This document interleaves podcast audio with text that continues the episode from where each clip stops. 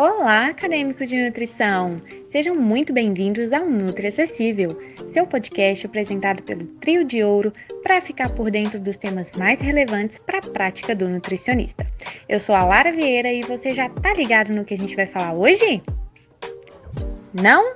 Pois bem, hoje a gente vai falar de fraudes em pesquisa, um papo bem sério e super necessário. E para começar, você, meu querido e minha querida, sabe o que é fraude em pesquisa? Bom, não existe uma definição concreta, mas se você respondeu algo parecido com a divulgação de dados, resultados alterados provenientes de um experimento científico, associadas ou não a uma conduta inadequada dos pesquisadores, você acertou. No Brasil, a discussão sobre fraude em pesquisa é recente. Todavia, a integridade das pesquisas é um assunto que vem sendo debatido no mundo já tem um tempo. E você já parou para pensar como e por que surgiram as fraudes em pesquisa? Não? Então pensa aí. Bom, pessoal, o desenvolvimento científico e tecnológico foi uma consequência da evolução do ser humano. E com esse cenário, foi se percebendo que existe um certo problema quanto à veracidade de resultados e conduta dos pesquisadores. Mas aí você pode se perguntar: Todas as fraudes em pesquisa são iguais? O trio de ouro soluciona esse mistério para ti. Não!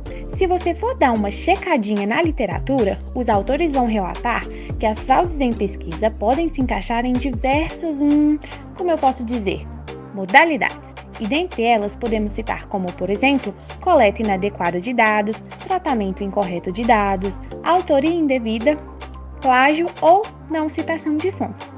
E agora eu vou chamar minha amiga Lohana para poder te dar um exemplo do que é fraude em pesquisa e te explicar a importância de estudar sobre esse tema.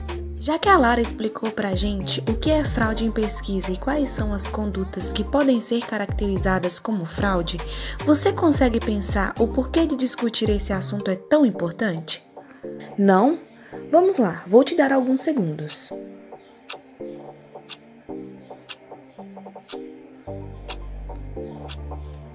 Bom, se você pensou que é porque é importante para manter a autenticidade na pesquisa e impedir a disseminação de práticas nocivas, você acertou.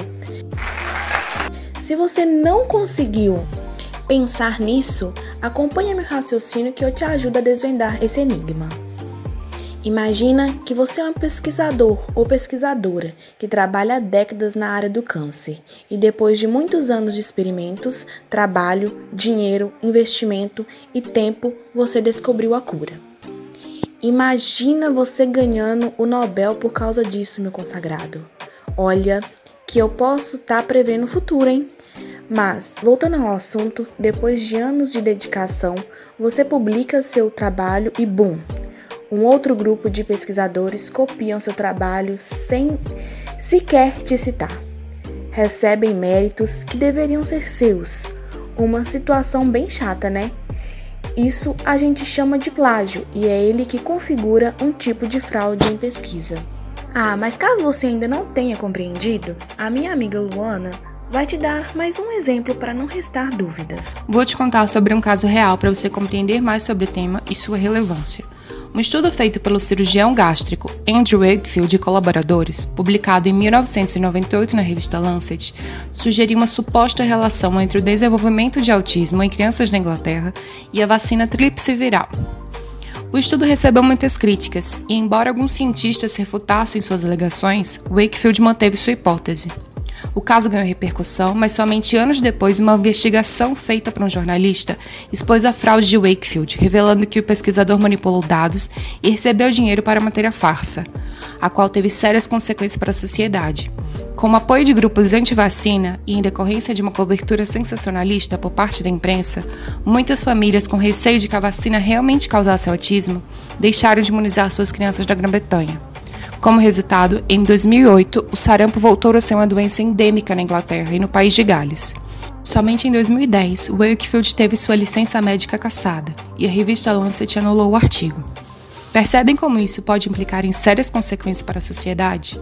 Sim? Bom, então acho que conseguimos cumprir a nossa missão hoje. A ética em pesquisa é um dever do pesquisador e ela garante que a ciência avance de forma íntegra, contribuindo para a construção do conhecimento científico e para as suas aplicações sociais. Agora eu te desafio a compartilhar essas informações que você aprendeu e a bater um papo com seus colegas de classe ou com seus amigos de trabalho. Obrigada por estarem com a gente até aqui. Beijos e abraços virtuais do Trio de Ouro e até a próxima!